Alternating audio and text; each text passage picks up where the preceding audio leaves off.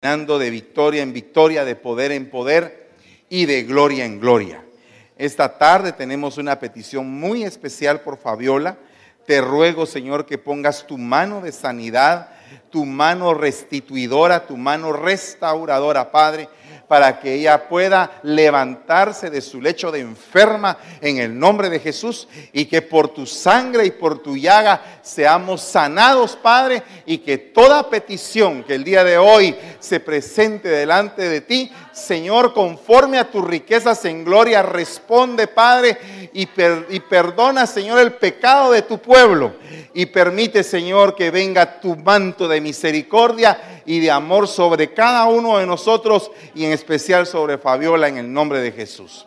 Gracias te damos y te bendecimos, Señor. Amén y amén. Y ahora démosle un fuerte aplauso al Rey de la Gloria. Alabado sea el nombre del Señor. Bueno, primero que todo, quiero enfatizar que el tema del día de hoy es una serie que se llama El poder de las apariencias. Amén. Eh, usted sabe que hay un dicho eh, en el mundo que dice, las apariencias engañan. Amén.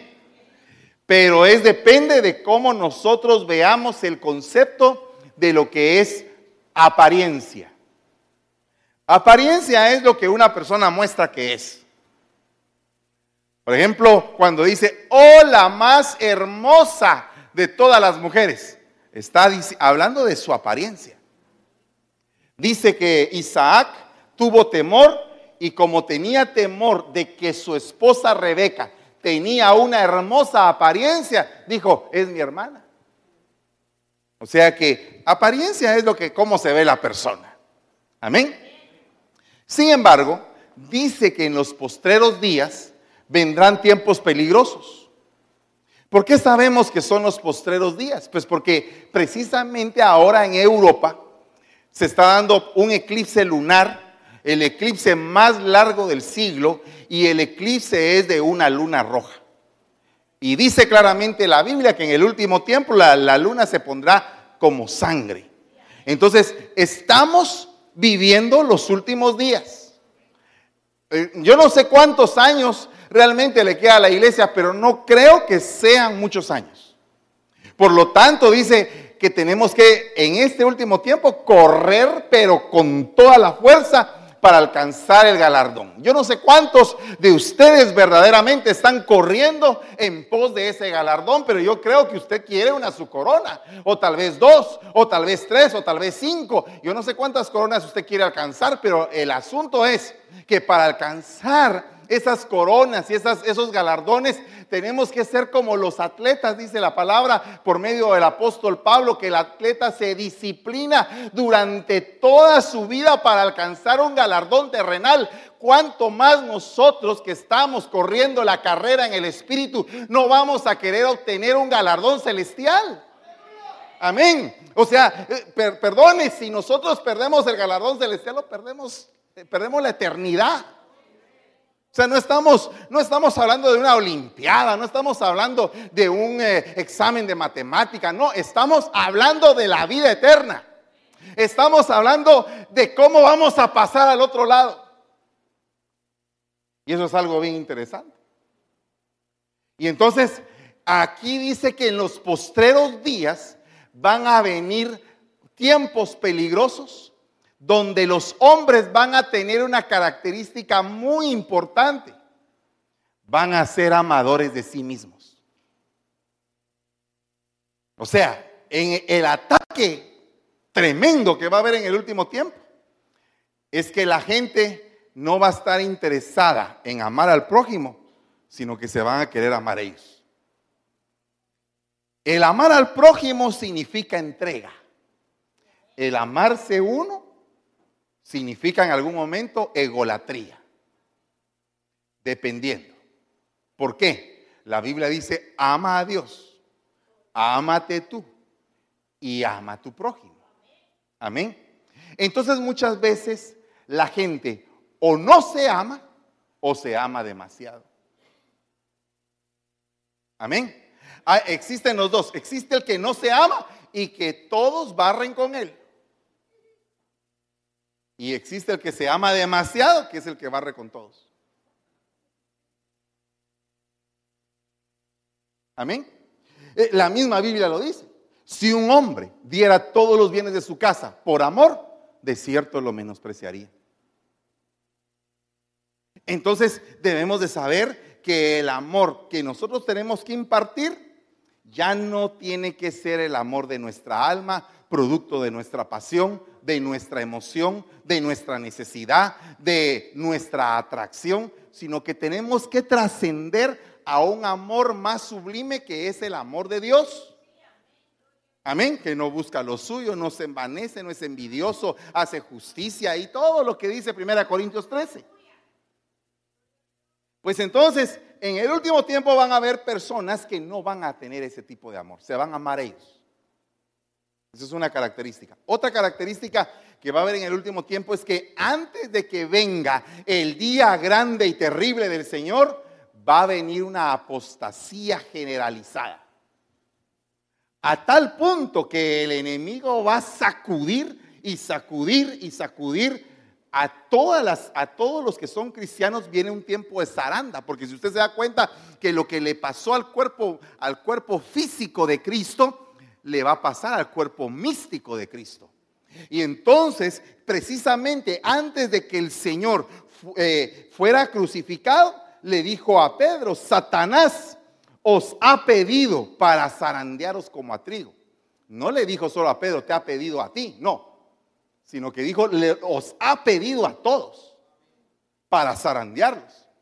Y yo le pido a, a mi Padre que tu fe no te falte, Pedro, y que cuando regreses confirmes a tus hermanos. Entonces Pedro pasó un momento de apostasía cuando él empezó a negar al Señor. Un momento de falta de lucidez espiritual. Y entonces viene Pedro y dice, Señor, yo voy contigo hasta la cárcel. Esa era su intención. Esa era su intención. Pero, pero no es solamente una intención a nivel alma lo que necesitas cuando estás peleando contra las huestes espirituales de maldad, sino que necesitas verdaderamente el poder del Espíritu Santo. Por eso es que dice, cuando yo me vaya, ustedes estén juntos porque van a recibir poder. O sea que si yo me voy, no viene, si yo no me voy, no viene el consolador. Por lo tanto, el poder no se va a potencializar. Pero si me voy, yo le diré al Padre que envíe al consolador, al paracleto. Y entonces viene el Espíritu Santo y enviste de poder a la iglesia y ya no es un Cristo, sino que son Cristos por todos lados llenos de poder, llenos de victoria, llenos de virtud, llenos de testimonio que empiezan a convertir aldeas, eh, que empieza a ir a las naciones, que se empieza a esparcir el Evangelio por todo el mundo. Doce gentes llenos del Espíritu. Entonces en el último tiempo, antes de que venga el día grande y terrible, se va a presentar la apostasía como se presentó en Judas, como se presentó en Pedro y como se presentó en Tomás. En Tomás una apostasía mental, incredulidad. Ya era apóstol y era incrédulo. En Pedro ya era una apostasía, ya no solamente mental, sino que de hecho. Y en Judas era una apostasía irreversible.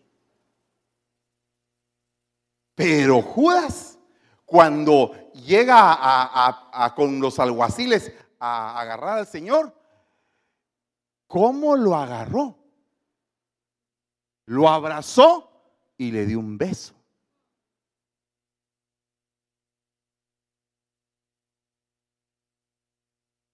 Y entonces dice, van a haber muchos en el último tiempo de esos que son amadores de sí mismos, que van a tener apariencia de piedad. Van a tener apariencia de piedad. Es delicado. Porque imagínese usted que ve a una persona bien piadosa, pero no sabe qué es lo que tiene adentro. O sea, va a venir un tiempo engañoso. Y dice la Biblia, por cuanto no se deleitaron en la verdad, el Señor los va a entregar a un poder engañoso para que crean en la mentira. Al hermano, eso es algo terrible Que Dios tenga misericordia de nosotros. Cuando usted está viendo eclipses, está viendo que hay un movimiento de rebeldía a nivel mundial en contra de los gobiernos en diferentes partes de la tierra, cuando, cuando se está tramando un, un nuevo orden mundial, cuando hay una plataforma que ya se está preparando el tercer templo, ya han sacado una moneda con el símbolo de, Ciro y del presidente de los Estados Unidos y se está vendiendo la moneda que es el instituto del templo, la sacó y están recaudando fondos y van a levantar ese tercer templo. Y cuando usted está viendo todo eso y dice el libro de Daniel que el anticristo se va a sentar en el templo de Dios y que viene la apostasía generalizada, entonces significa que ahorita es cuando te tienes que agarrar. Yo me recuerdo que en la, en la, serie de Tom y Jerry había un perrito que se llamaba Spike. Y, Spike tenía un amigo que era un gatito, chiquitito, que él lo criaba. Y entonces se montaba el gatito en Spike para dormir encima del perro. Y entonces se agarraba así con sus uñitas. Y así, así, hasta que se acolchonaba el perrito y se acostaba. Spike. Y, si alguien quería mover al gatito, el gatito estaba bien agarrado. Al otro le dolía, pero estaba bien agarrado. Pues ahora, hermanos, Ovejitas, les voy a decir, ovejitas garras de gato. Porque ahora es cuando nos tenemos que agarrar. Porque la sacudida va a ser cosa seria, hermano. Así como van a haber bombazos de parte del enemigo, así también nosotros nos vamos a levantar como una iglesia refulgente con otra dimensión. Entonces, en lo que aquella aquellos tienen apariencia de piedad y están negando el nombre de Dios y aparte de eso son amadores de sí mismos, la iglesia va a tener apariencia, pero la apariencia del sol. ¿Quién es esta? Que se asoma como la luna llena, refulgente como el sol, que, imponente como ejércitos abanderados. ¿Quién es esa? ¿Qué, quién es esa iglesia que tiene esa característica? aquella que su semblante, su apariencia cambió, porque el sol de justicia la iluminó. Amén. Y entonces está radiante, hermano. ¿Cuántos dicen amén a eso? Entonces, fíjese, hermano, que es tremendo, porque la palabra de Dios nos habla en el libro de, de. En el, en el capítulo 2, versículo 2, está sucediendo algo en Israel el ejército de Asiria se levantó en contra de Israel y han aplastado a Israel. Y la han devastado. Por el pecado de Israel. Y entonces yo me ponía a pensar cuántas veces tú o yo hemos tenido que pagar problemas por causa de nuestra insensatez espiritual. ¿Cuántas veces hemos tenido que ser humillados por falta de santidad. Eh, yo, me pongo a pensar en eso, hermano, porque ahora ya no es el tiempo de apariencias, hermano. Ahora llegó el tiempo de la introspección y de saber qué es lo que hay en nuestro corazón internamente y decirle al Señor, tienes que limpiar lo que queda, Padre, porque ya llegó el tiempo y yo me quiero ir. Amén. Ya no es cuestión de quedarnos, es cuestión de que nos tenemos que ir. Es cuestión de correr, es cuestión de ya empezar a restaurar todo. Es un tiempo de restauración enorme que viene sobre la iglesia. Es un tiempo en que van a venir muchos pródigos. Es un tiempo en el cual van a venir mucha gente llenas de conflictos. Y es un tiempo en que los primeros van a ser postreros. Y los postreros van a ser primeros. Y eso es algo delicado, porque puede ser que una persona esté corriendo un montón, corriendo un montón, y al final se le acaban las fuerzas. Y decide apostatar. Y otro que acaba de llegar, que viene más o menos, se mete, se mete, se mete y se levanta. Es que esto ya no es de que, eh, hermanito, por favor, venga. Tienes que venir.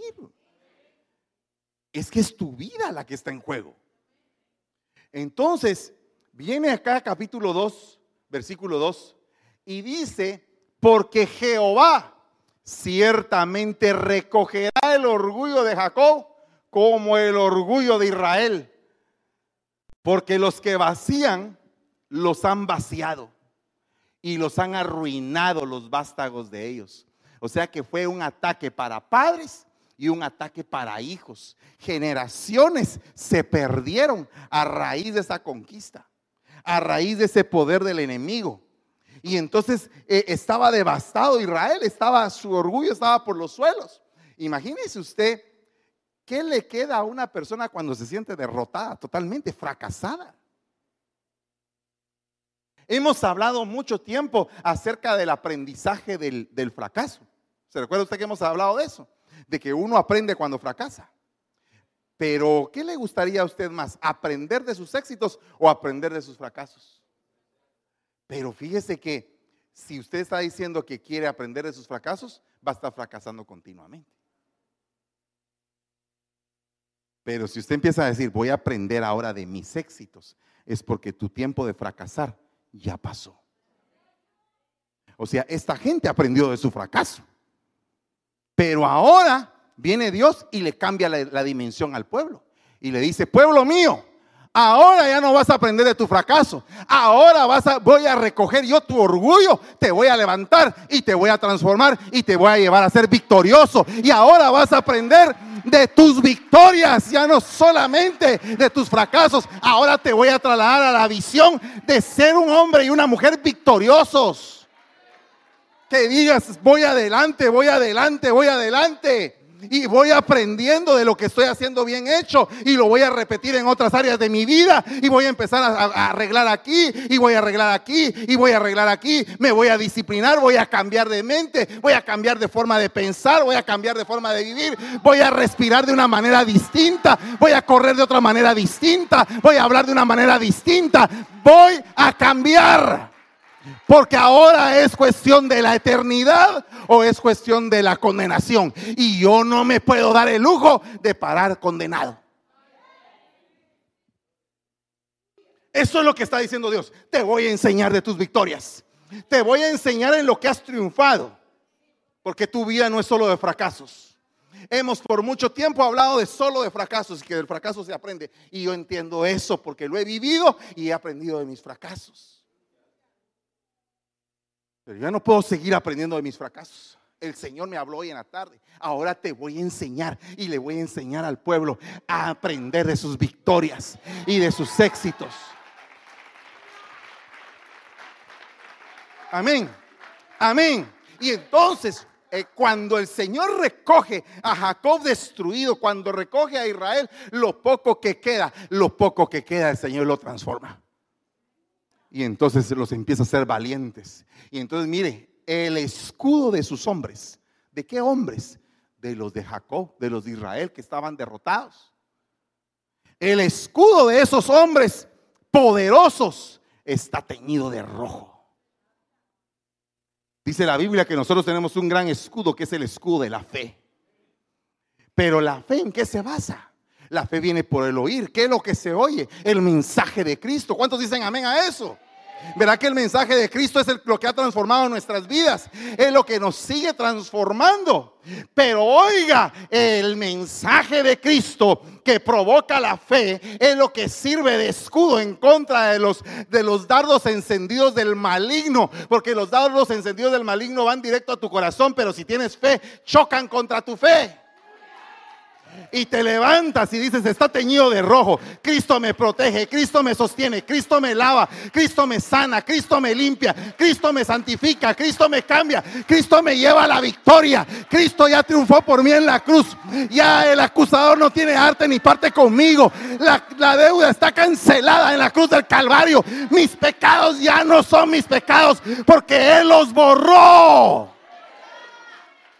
Es lo que está diciendo ahí. El escudo de sus hombres es poderoso, es teñido de rojo. Sus hombres tienen energía vital, sus lomos están llenos de energía. Energía que produce vida, energía que engendra. La iglesia del último tiempo tiene que ser una iglesia que engendre que salga por las calles sin temor y que empiece a hablar de lo que Dios ha hecho en sus vidas, de sus victorias. ¿Por qué menciona la iglesia sus fracasos en la calle? ¿Cómo le está yendo? Ay, si usted supiera, hermano, aquí y aquí. Pero, hermano, su vida no es aquí, aquí, aquí, de fracaso en fracaso. Porque entonces usted estaría diciendo una mentira. La vida del cristiano es de poder en poder. De poder en poder. De gloria en gloria. De fe en fe. Hasta ver al Señor. ¿Realmente usted lo vive o solo lo canta?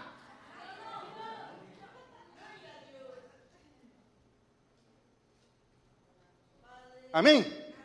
Llega el día en que tienes que ajustar cuentas con el rey. Y sabes una cosa, Él te entrena y te dan tesalas en tu vida. Hay stops en tu vida donde te encuentras con el rey y te dice, bueno, ¿cómo vas, mi hijo? Ah, aquí, aquí, Señor, no voy muy bien. Pura derrota. Bueno, ya terminó eso tenemos que cambiar de actitud. Tenemos que cambiar de actitud y tenemos que venir y empezar a creer en esta palabra. Que el orgullo, pero mire, no, Dios no está hablando de que nos va a volver orgullosos y levantaditos, y no. Está hablando de la dignidad del ser humano. Que cuando a ti te pisotean, te fastidian tu dignidad. Sientes en un momento que ya no vales nada, que no sirves para nada. Sientes en un momento que dejó de funcionar tu vida que como que todo se paralizó. Entonces el Señor te dice, no, hijo, si todavía hay muchas cosas que vas a hacer, todavía hay cosas que tengo que tienes que hacer específicas. Entonces el Señor hoy te está diciendo, ya déjate de fracasar. Ya, ya. No puedes decir, ya fuera todo fracaso, ya en el nombre de Jesús yo voy a arreglar mi vida. Eh, mira, la salvación es particular. La santidad es particular. Si tú, tú, quieres que tu gente se santifique, tú quieres que tu gente sea excelente, pero si tu gente no quiere, ok, no hay problema. Seguimos adelante porque yo y mi casa serviremos a Jehová.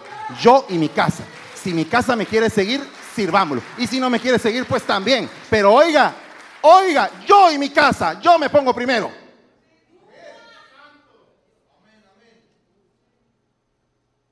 Hombres de energía vital, están vestidos de tela escarlata, dice, cubiertos con cobertura poderosa.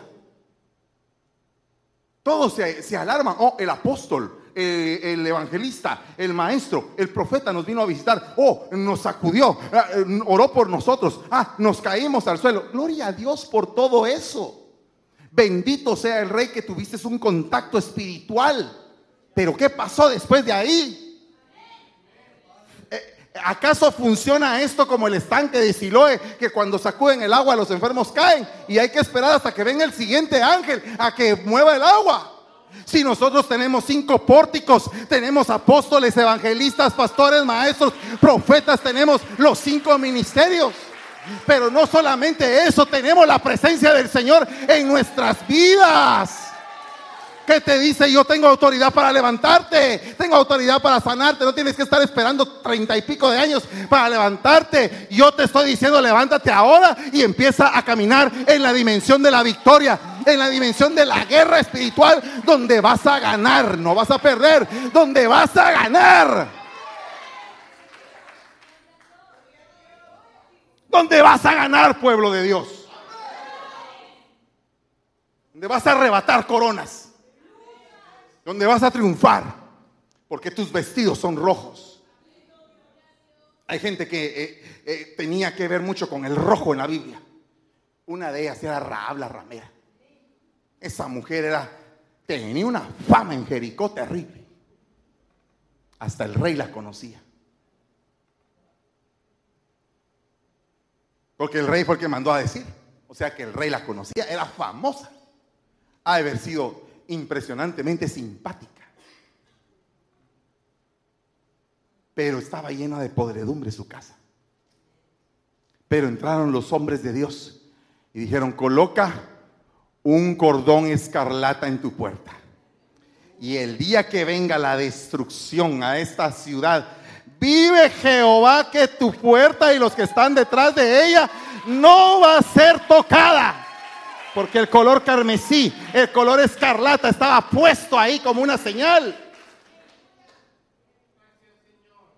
Entonces esta gente, la que tiene que ver con el rojo, tiene pecados, tiene problemas, tiene mala fama. Se ha metido con un montón. Pero estaba el lazo. Y cuando se iba a levantar la espada, momento, aquí no toquemos. Sigamos a la siguiente. Y todos los que estaban ahí metidos, todos fueron salvados. Me imagino que Raab inmediatamente puso un texto en, el Facebook.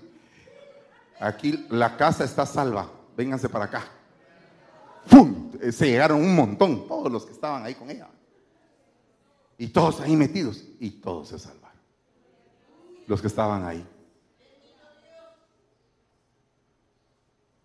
Quiero que pongas sangre de cordero en los dinteles y yo le voy a dar una orden al ángel destructor, al que viene para derribar a todos los primogénitos, incluyendo el del faraón, que tus primogénitos no van a ser tocados, porque hay puesto color rojo ahí. Pues estos hombres estaban vestidos de rojo. Y dice, con el fuego de hierro, con el fuego de las guarniciones de hierro, está el carro de guerra en el día de su aprestarse. Y las lanzas de enebro han sido sacudidas. Pero mire lo que dice acá, y esto es lo que me impresiona. En las calles, los carros de guerra siguen avanzando locamente, siguen precipitándose hacia arriba y hacia abajo y en las plazas públicas y tienen apariencia esos hombres como de antorchas, como los relámpagos siguen corriendo. Pero lo que a mí me interesa es eso. Tienen apariencia de antorcha. O sea que la victoria a la que Dios nos está llamando es que tengamos apariencia de antorcha. ¿Cuántos dicen amén a eso? apariencia de antorcha, ser refulgente, ser una llama de fuego.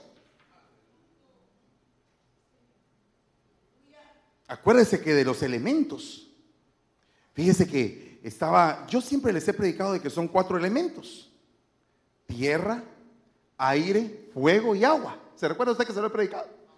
Pero fíjese que estaba viendo un documental en el, en el History Channel y eh, eh, en el History Channel estaban diciendo que eran cinco elementos. Y el quinto elemento es el espacio. Nosotros no podemos vivir si no tenemos espacio. Ala, eso es algo tremendo, hermano. Porque los cinco elementos concatenan con los cinco ministerios. Y toda la vida había pensado, yo dije, el espacio sería el apóstol, porque es el que cubre, el que está cubriendo la tierra. Eh, en, este caso sería eh, el agua, sería el pastor. ¿Verdad? Porque junto a delicados pastos me hará descansar y en aguas de reposo me pastoreará. La tierra sería el maestro, porque en la tierra se mete la semilla. ¿Verdad? El fuego sería, ¿qué sería el fuego? ¿Será que el profeta? ¿O será que el evangelista? Se lo dejo de tarea. ¿Y el aire qué es?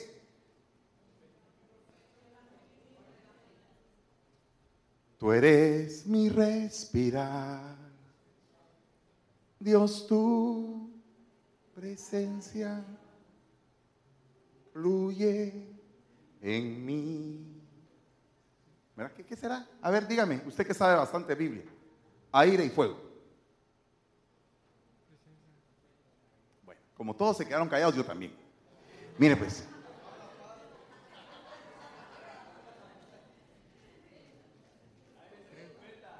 ¿Qué pasa con el fuego? ¿Qué pasa con el pecado? ¿Qué, qué pasa con el pecador? Ah, ¿y entonces? ¿Qué hace el evangelista? ¿Qué hace el evangelista? quema, destruye el pecado. Va. ¿Y el profeta?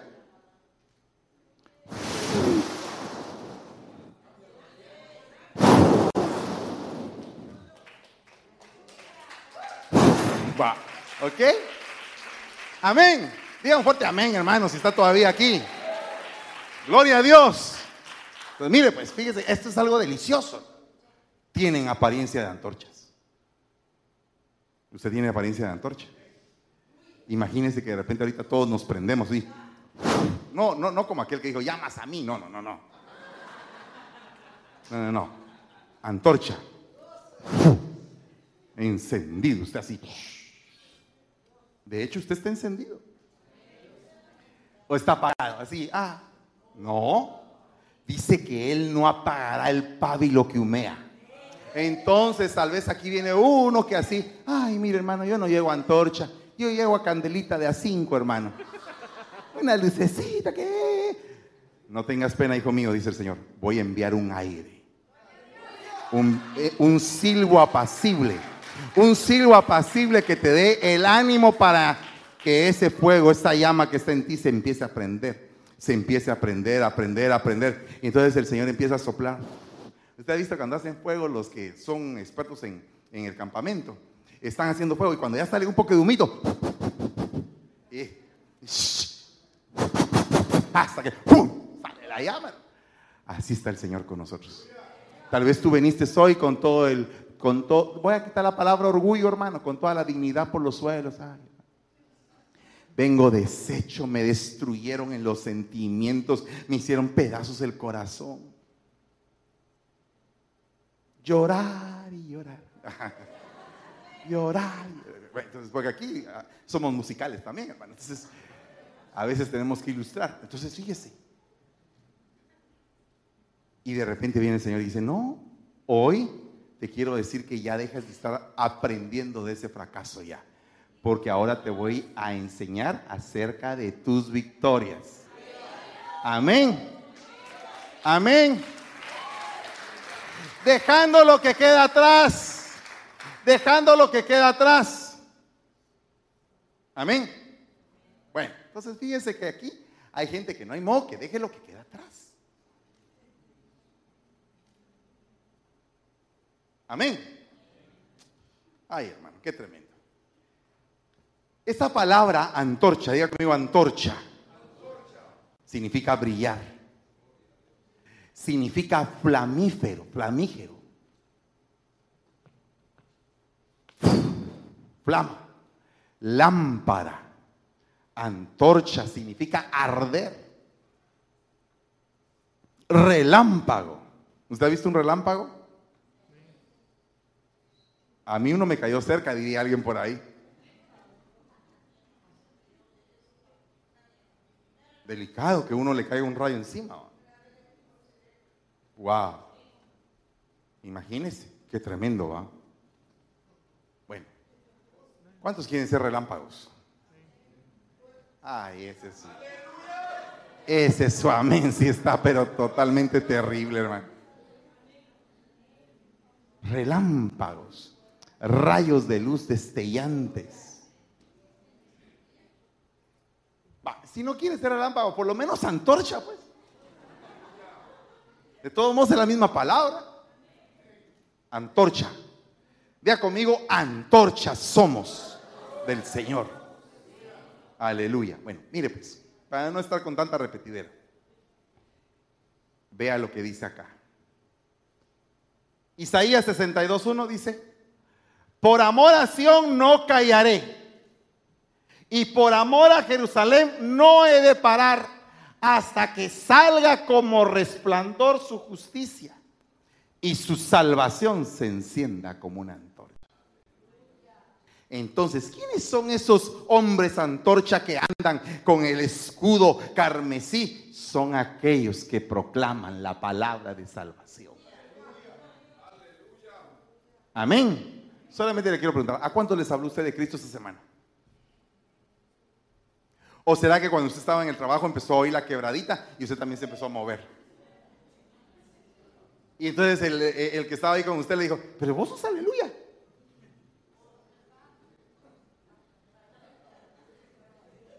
Ya empezaron las pedradas, digo, y también que iba con la victoria. La salvación es la victoria en la cruz. Y esa victoria nos pertenece. Nosotros somos propietarios de esa victoria por herencia.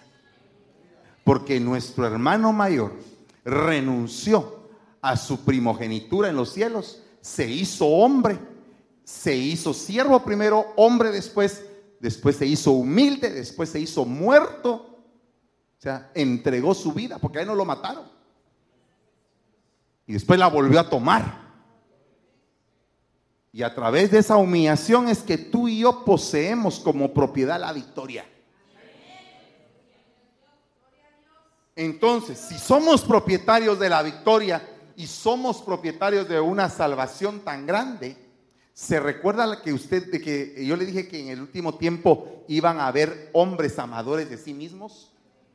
Pues amador de sí mismo es aquel que solo quiere la salvación para él y no la quiere compartir con nadie. Es una persona que no evangeliza, una persona que no habla de Cristo, una persona que no comparte lo que Dios ha hecho en su vida, se está convirtiendo en amador de sí mismo porque no quiere compartir la salvación.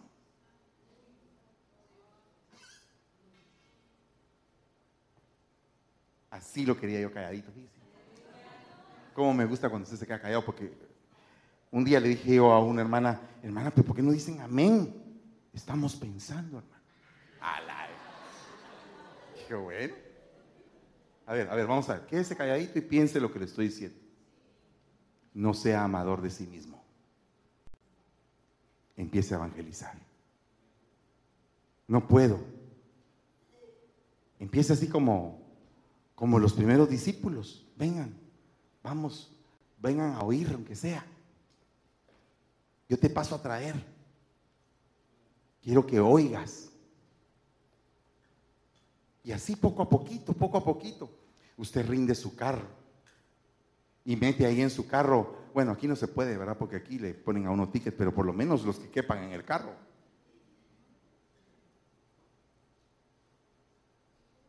Amén. No como alguien hace muchos años me dijo con una gran amargura en su corazón. Yo tenía un pick-up. Todos los hermanos se subieron hasta que destruyeron el pick-up y la iglesia nunca me pagó mi pick-up.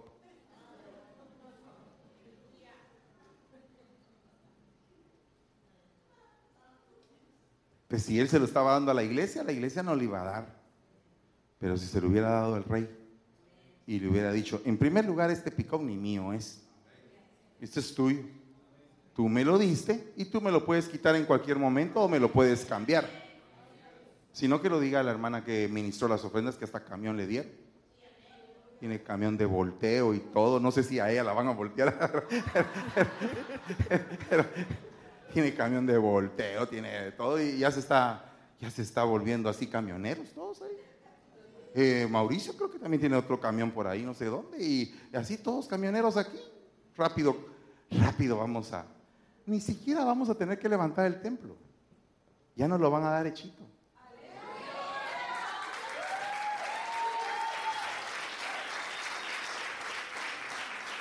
Ni siquiera eso. Hasta con escenario y todo. Amén. Hasta con todo, ¿eh? Solo para sentar. Porque nosotros, dice el Señor, que a partir de ahora vamos a aprender de nuestras victorias. Ya, solo llorar y llorar, que estoy aprendiendo de tanto llorar. Sí, hermano, aprendemos de llorar pero también aprendamos de triunfar. ¿Cuántos están dispuestos a evangelizar? ¿Cuántos están dispuestos a montar a alguien en su carro? Esta semana que es el retiro. Mire, hermano, véngase. Eh, ver ahí en la, en, la, en la misión, a ver cuántos. ¿Cuántos, cuántos borrachitos? ¿Cuántos? Ay, un borracho, hermano. Escribas y fariseos hipócritas, dijo el Señor. No saben que las rameras y los publicanos van adelante que ustedes en el reino de los cielos. Terrible, no se lo dije a usted, solamente le estoy contando lo que dijo el Señor a los fariseos.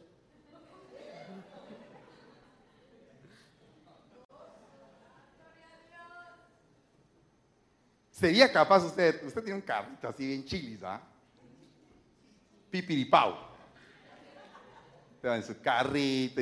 mire, yo tenía un vecino que tenía el, el problema y me lo pegó a mí por un tiempo, hermano de que enceraba su carro todos los fines de semana. Y, tú, y cada vez que lo miraba, y yo lo miraba a él, encerraba su carro, hasta que yo dije, yo también voy a empezar a encerrar el mío. Y no solamente lo encerraba, sino que también lo miraba, porque como a cada rato fallaba. Entonces yo siempre tenía el, el capó así levantado y de repente pasaba mi esposa ahí caminando Y yo con el capó levantado, ella pensando que yo era mecánico y yo viéndola a ella.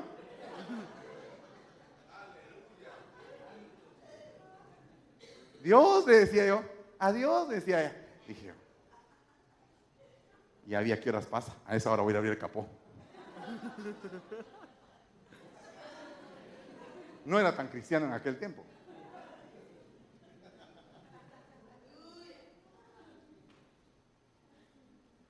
Era de la vida, ¿verdad, hermano?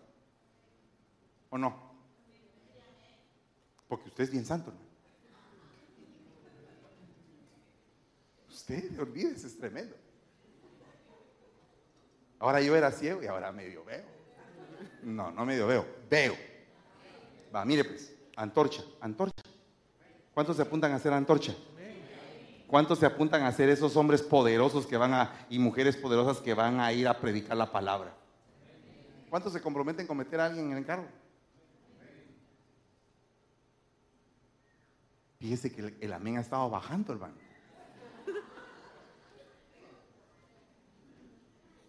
Amén. Vale. ¿Y cómo hago para meterlos? Ponga un letrero ahí. ¿Quiere comer gratis, hija? Ahí que diga, ¿quiere comer gratis? Pregúnteme cómo. Porque fíjense que hay unos que eh, eh, eh, están en un gran programa de esos de alegazamiento de no sé qué empresa y de que venden unos licuados y todo, y andan con sus grandes ahí medallitas así, anuncitos así, como, ¿cómo se llama eso? Broches. Broches, que ahí que dice, ¿quiere adelgazar? Pregúnteme cómo. Y uno que está medio panzón, mire, ¿usted cómo ah, le voy a presentar los batidos que no sé qué. Entonces usted ponga ahí, ¿quiere comer? Pregúnteme cómo.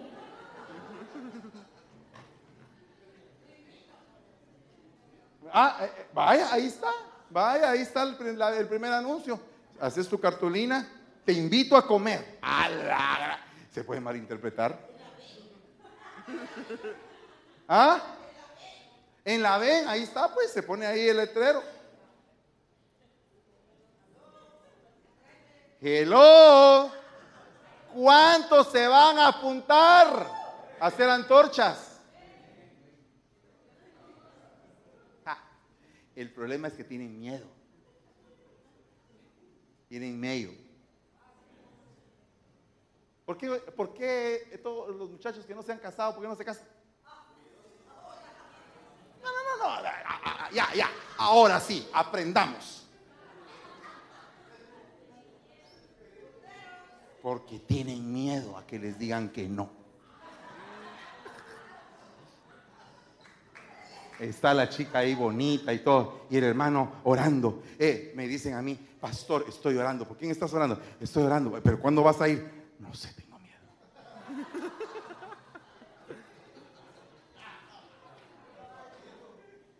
¿Qué pasó, muchachos? ¿Qué pasó? En cambio, otros hay que decir, mejor, espérate. Espérate, espérate, espérate. Todo, espérate, todo lo que puedas, consagrate metete, bautizate siete veces. No, tampoco.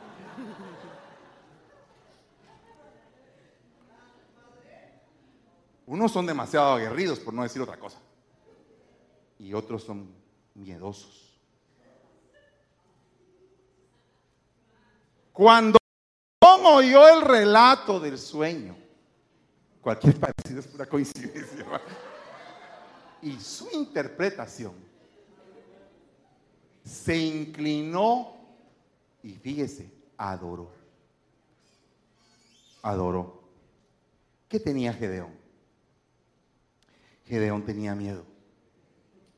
Estaba escondiendo sus alimentos. Estaba viendo cómo se escondía. Pero tuvo una visitación de Dios que le cambió toda su vida. Toda su vida.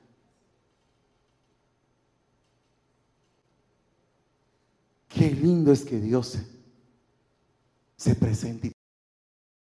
A mí me están hablando. Pues yo tengo miedo. Si estoy haciendo lo que, aunque sea con poquito que puedo, momento. Una cosa es lo que tú piensas y otra cosa es lo que Dios piensa de ti. ¿Ya consideraste a mi siervo Job? Perfecto. Todavía no lo era. Tenía un montón de problemas, pero el Señor estaba viendo su obra terminada. Dios no te ve ni a ti ni a mí como estamos ahorita. Nos ve victoriosos. Nos ve con la espada de Él en nuestra mano. Cuando tú tienes la espada de Dios en tu mano, se te va toda cobardía, todo temor, toda falta de valentía, eh, toda mediocridad, todo eso se te va. Cuando agarras la espada de Dios, que los hombres no ven, pero que Dios te la pone en tu mano, para que grites, por la espada de Jehová.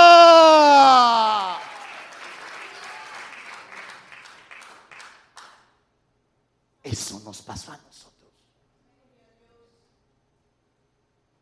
Ese encuentro en el 2006 cambió nuestras vidas. Cambió la tuya, cambió la mía con esa proclama. Después vino Billy y dijo, un año serán siete años. Después vino de gloria en gloria, después nuestra victoria, después unidos en el altar. Y cada disco que se hacía era una proclama, una declaración profética, hasta que llegó el día, el momento y la hora en que tenían que caer los madianitas.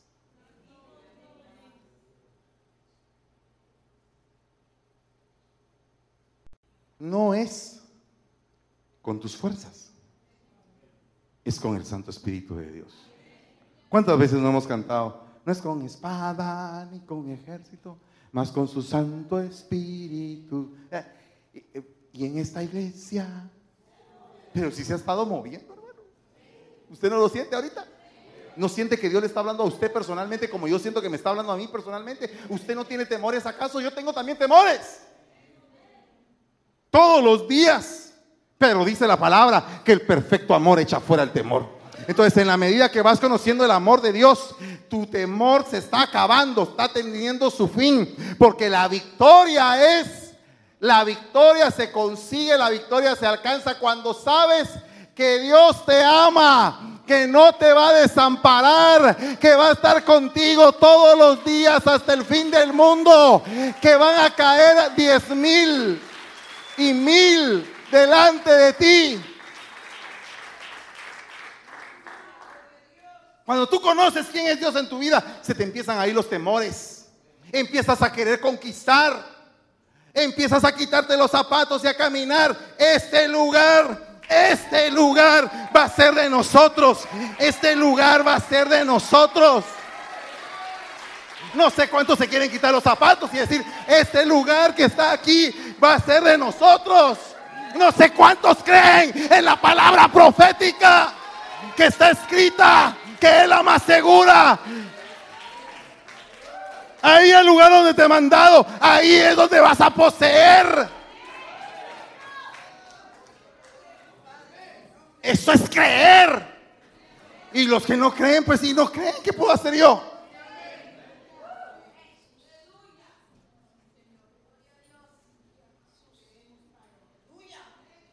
Pero el Señor dice que Él nos va a enseñar de nuestras victorias. Ya no más fracasos, Gedeón. Ya no más fracasos. Agarra a los fieles. A los fieles que hay. No hay muchos, Señor. Solo 300. 300 me bastan.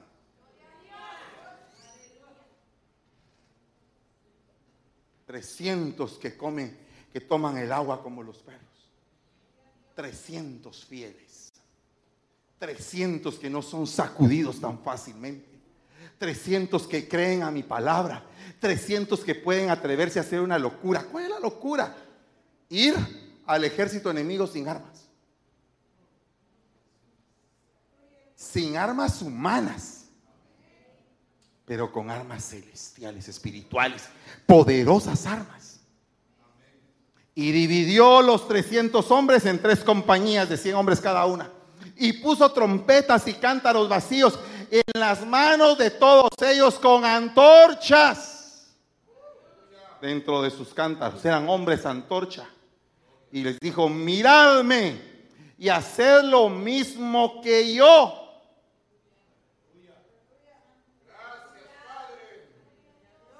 ¿Usted ha visto que tengo fe? Me perdona la arrogancia. Mírenme. En lo que yo imito a Cristo, mírenme. Y agárrenlo. Y sean hombres y mujeres de fe y de victoria. Y que no importa qué tipo de batalla estés librando, vas a triunfar porque Dios te mandó a triunfar sobre tus enemigos. Hermano, ya no tengo nada con qué pelear. Tu dignidad te la recoge el Señor Israel. Ay, pero ese es Israel, es el hombre cambiado, pero el otro, el tramposo que soy. ¡Ey!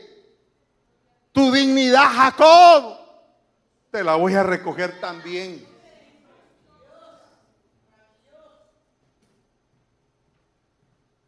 miradme y hacer lo mismo que yo.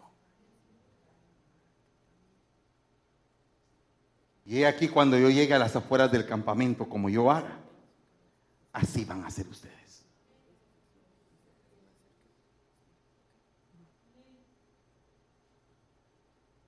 ¿Ustedes creen que tengo espada? ¿Ustedes creen que tengo espada? ¿Pueden ustedes creer aparentemente a, la, mente humana una locura. Pero yo creo que tengo espada. Pero hay momentos en que es más sabio meter la espada que sacarla. Y hay momentos donde Dios te dice, llegó el día en que es el momento de desenvainar la espada.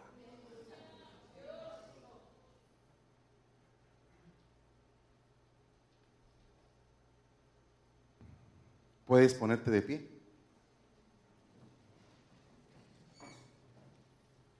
Puedes imaginarte por un momento en lo espiritual que eres un guerrero.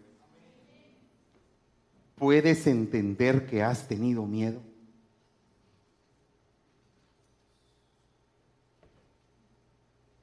Mire lo que dice jueces 7:20. Cuando las tres compañías tocaron las trompetas, rompieron los cántaros y sosteniendo las antorchas en la mano izquierda. ¿Qué tenían en la mano izquierda aquellos que empezaron a pelear en Naúm? Tenían un escudo. Amén. Estos ya no tenían escudo. ¿Qué escudo tenían? Fueron a la batalla sin escudo. ¿Qué tenían en la mano derecha? Los que salieron en aún, lanzas. ¿Qué tenían estos? Trompetas.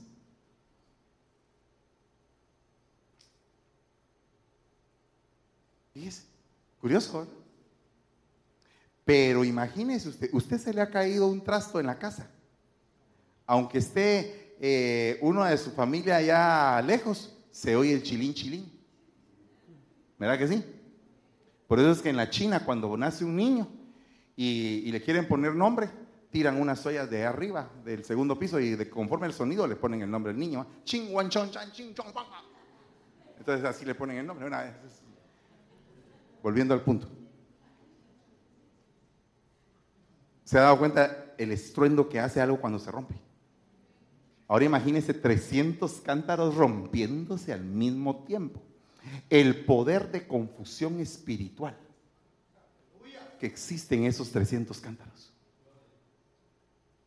Vaya, imagínese usted que el día en que mi padre convocó a todas las trompetas, mire, esto no lo voy a decir de ninguna manera con orgullo, pero sí sé que Dios hay un momento en que dice, hijo, te estoy consolando de todos los ataques, de todas las pruebas, de todas las tristezas, de todo lo que has pasado, te estoy consolando. Y cuando esas trompetas empezaron, pa, parara, pa, pa, parara, pa, cuando yo oí eso, ¿qué cree usted que me puse a pensar? Usted sabe que es el sonido de tanta trompeta, el poder que convoca, el ambiente espiritual que mueve. Yo no sé cuántos estuvieron en el retiro, creo que solo Ramirito Suroy estuvo.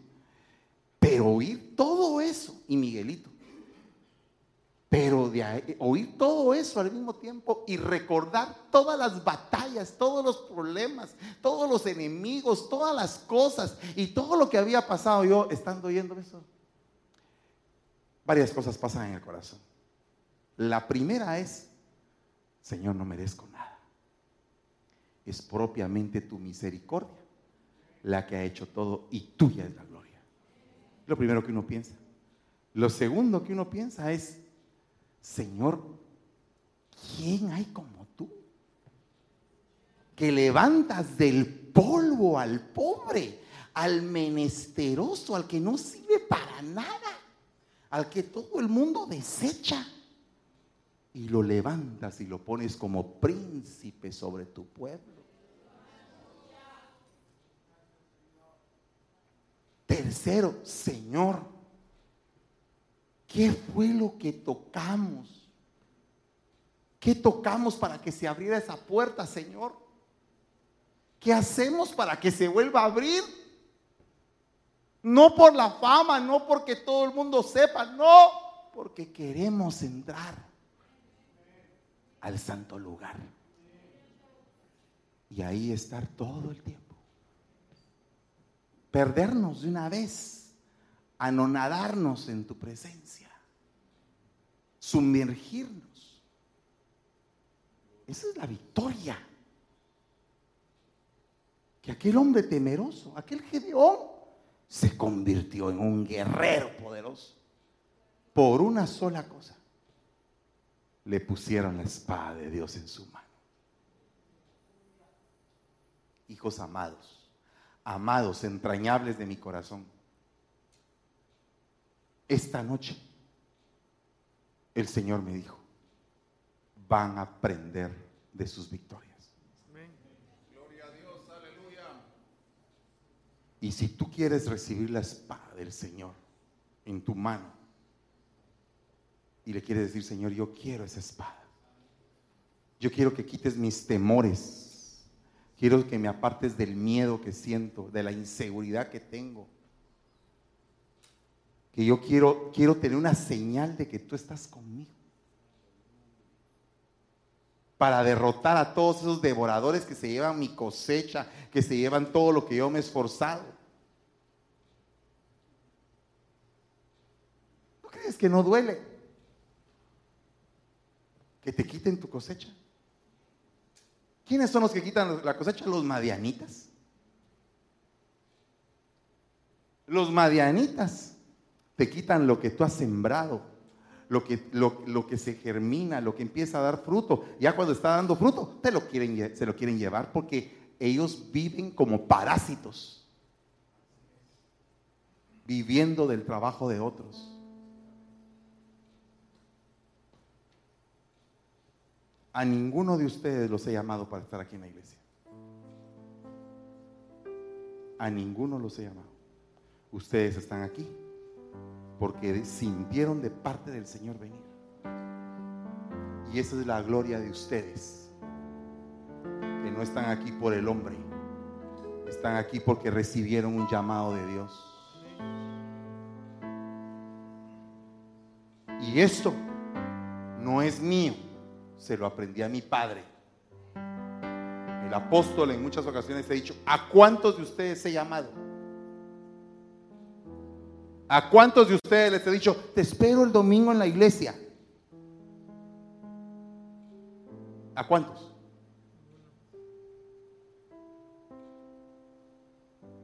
Hoy. Hoy te estoy diciendo a ti, ven no por el llamado del hombre, ven porque Dios te llama. Si el hombre te llama,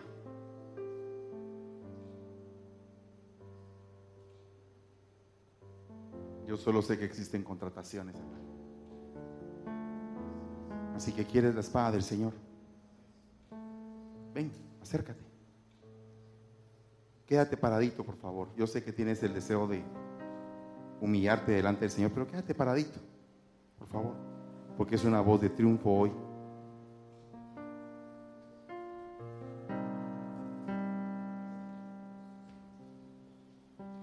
Hay personas que hablan mal de ti. Hay personas que viven de apariencias. Hay personas amadoras de sí mismos, pero en todas ese tipo de personas, hoy te exhorto a que no estés tú.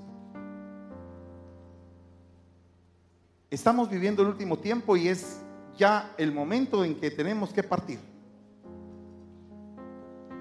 Es el momento en que nos tenemos que preparar. ¿Has estado llorando?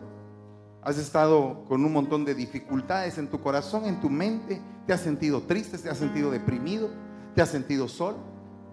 Si tú has estado dentro de esas, dentro de esos grupos, hoy el Señor mandó un mensaje en la tarde y dijo, ya te enseñé de tus fracasos, ahora te quiero enseñar de tus victorias. El rema de hoy en la tarde es, quiero que aprendas de tus victorias. Eh, el vivir de la bendición del Señor es algo grandioso. Es algo muy lindo, pero sabes, hay que tener aún más cuidado. Porque la bendición del Señor viene y viene en abundancia. Y trae con ella paz. Y no carga. Y hoy yo te bendigo en el nombre de Jesús porque estás en un tiempo en el cual el Señor te quiere enseñar de tus victorias. Quiere enseñarte el camino del triunfo poco a poco. Ya los fracasos van a ser cada vez menos, porque va a haber más experiencia. El Señor no está diciendo que no va a haber fracaso, el Señor está diciendo que vas a aprender de tu victoria.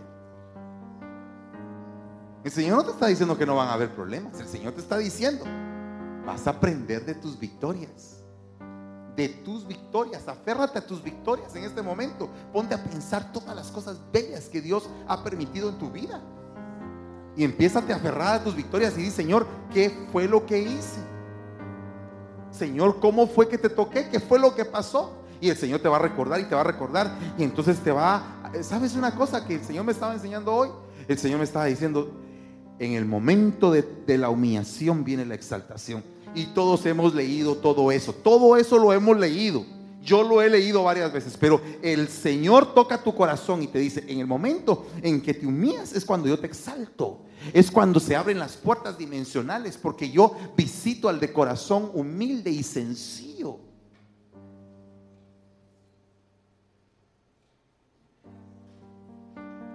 Esta, noche, pueblo de Dios, el Señor está colocando en nuestra mano derecha su espada, su trompeta.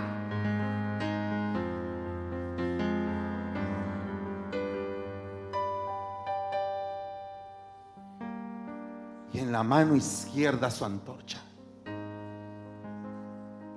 Ya no te vas a sentir perdido. Ya no te vas a sentir perdido ya no te vas a sentir perdido. Si aquí hay alguien que estaba desorientado, que estaba confundido, hey, Dios te está colocando en tu mano izquierda la antorcha. Ya no es el escudo solamente de la fe, sino que el escudo de la fe se convirtió en antorcha, en antorcha, en antorcha. Ahora hay luz en tu mano izquierda, ahora hay luz, ¿sabes por dónde vas? No te vas a perder, no te vas a desviar, no te vas a salir del camino. Tienes lámpara en tu mano. Tienes lámpara en tu mano.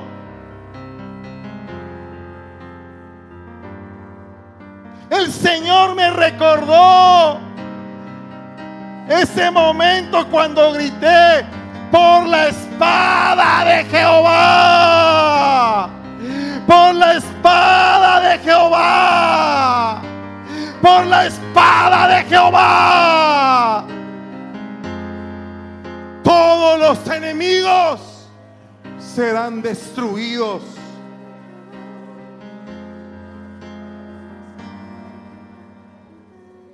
Por la espada de Jehová por la espada de Jehová. Fuera todo temor. Fuera todo temor. Toda inseguridad. Todo complejo. Toda miseria en la mente. Por la espada de Jehová los madianitas. Los que han querido arrebatar tu cosecha.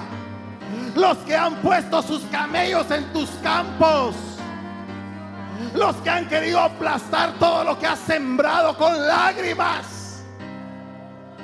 Por la espada de Jehová. Dios está haciendo una convocatoria a todos los fieles por la espada de Jehová. A todos aquellos, a todos aquellos que quieren la vida eterna, que quieren buscar la santidad, que quieren alejarse del pecado. A todos aquellos que detestamos el pecado. Aquellos que nos molesta.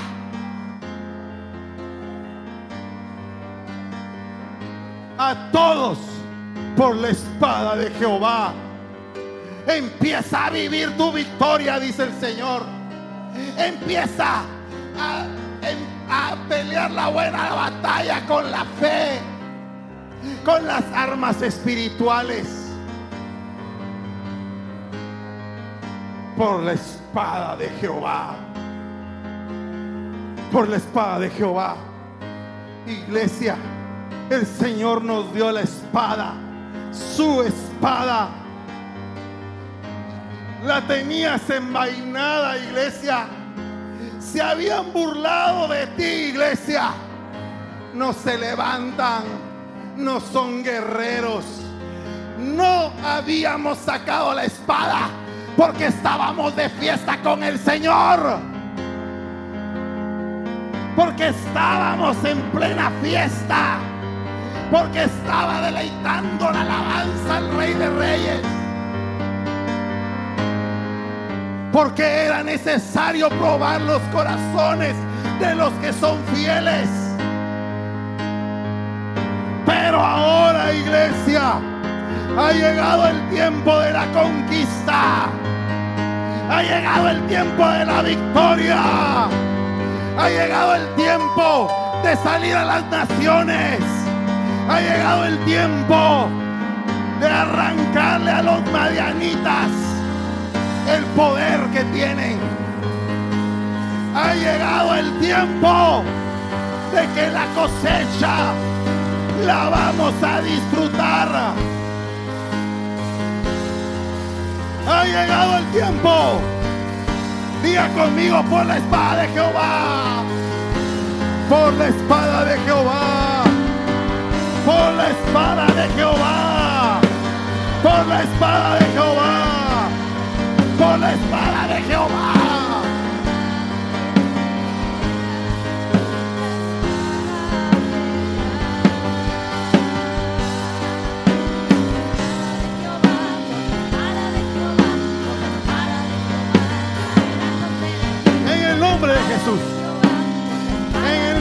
Jesús. En el nombre de Jesús. Oh, rabastoy, jaramaya, tira, lava, siga, la basaya. Oh, rabastoy, rabaquita, la mashira, caira, la basto. Oh, rabastoy, rabaquita.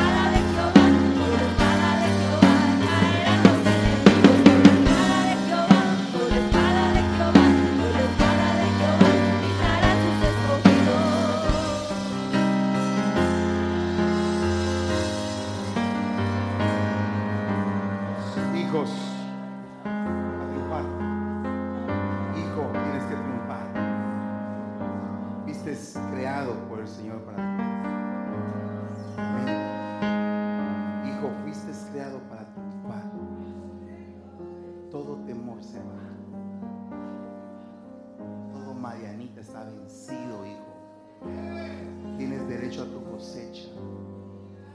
Tienes derecho a recibir y que tus manos se llenen de grano y que tengas tanto grano que no tengas ni en dónde almacenarlo. En el nombre de Jesús, en el nombre de Jesús, que hoy quede marcado para tu vida un cambio total. Hijo, ya no más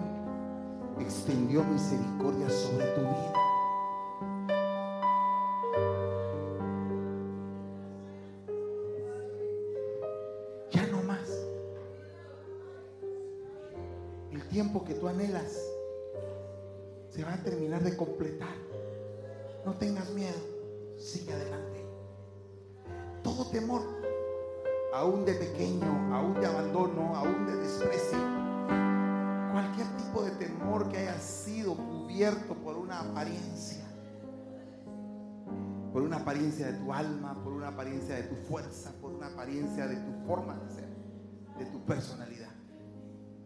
Eso queda destruido. Ahora es la victoria de Jesús en tu corazón.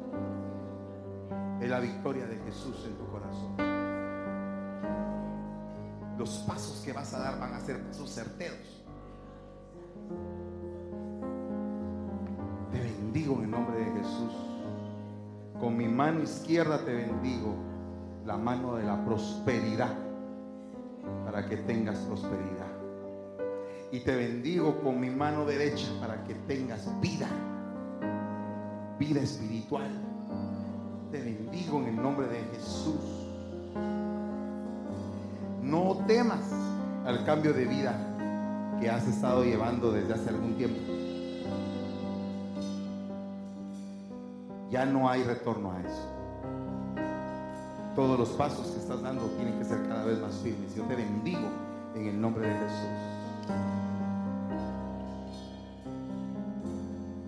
Sean valientes. Hijos, sean valientes. Débora, ora por las mujeres. Yo voy a, ahorita estoy terminando de orar por los hombres. Quiero que todos ustedes, siervos, siervos de Dios, hoy sepan que el Señor les, les ha dado una espada. Y que ahora tienen que empezar a triunfar. y a ganar, a ganar, a arrebatar. Con sus ojos bien abiertos, alertas, vigilantes, con antorchas en sus manos izquierdas. Y van a tener una, una prosperidad. No me estoy refiriendo solo a lo material, por favor. Quiten eso. Eso va a venir. Eso se va a abrir.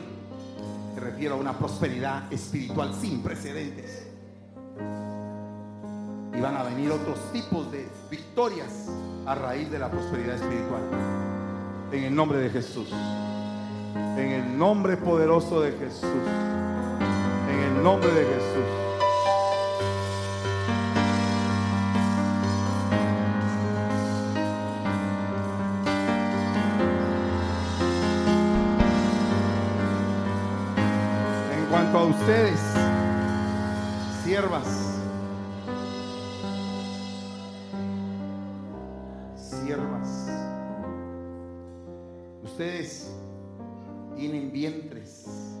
Han procesado hijos y una pequeña semilla que les, que les incrustaron se convirtió en un bebé. Tienen el poder de procesar. Pues ahora la semilla que Dios trae para la vida de ustedes es la semilla de la victoria espiritual.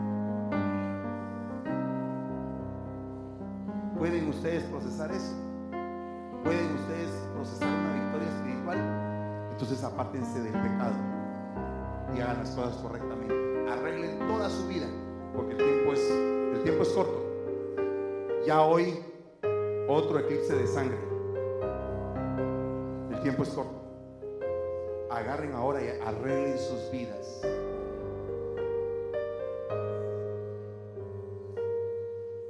Gracias te. Gracias, Padre. Te ruego en el nombre de Jesús, Señor, como dijo tu palabra, que todo Madianita va a soltar, Señor, nuestra cosecha, Padre, en el nombre de Jesús. Declaramos, Señor, que así va a ser, Padre. Nosotros creemos a tu palabra, Señor, en el nombre de Jesús. Padre, nosotros sabemos por qué lo mandaste hoy, Padre. Declaramos, Señor, que toda la cosecha que se ha ido, Señor, ahora regresa. En el nombre de Jesús, en el nombre de Jesús. Declaramos, Señor, que regresa nuestra cosecha, Señor, en el nombre de Jesús. Y por la espada de Jehová, Señor. Y declaramos, Señor, que vamos a estar gozosos de nuestras victorias, Señor, en el nombre de Jesús. Padre, en el nombre de Jesús victoria sobre cada mujer de esta iglesia, Señor, en el nombre de Jesús. En el nombre de Jesús. Lo declaramos y lo creemos, Señor. Que nuestros olivos, Padre, nuestros hijos, van a regresar los que se han ido, Señor, en el nombre de Jesús. Oh, en el nombre poderoso de Jesús declaramos victoria sobre cada mujer, sobre cada madre. En el nombre de Jesús, Señor, en el nombre de Jesús. En el nombre poderoso de Jesús. Viene nuestra cosecha y abuele. En el nombre de Jesús, Señor. Aleluya, Padre, lo recibimos. Señor, lo que tú trajiste hoy para nosotros, Señor. Aleluya, en el nombre de Jesús.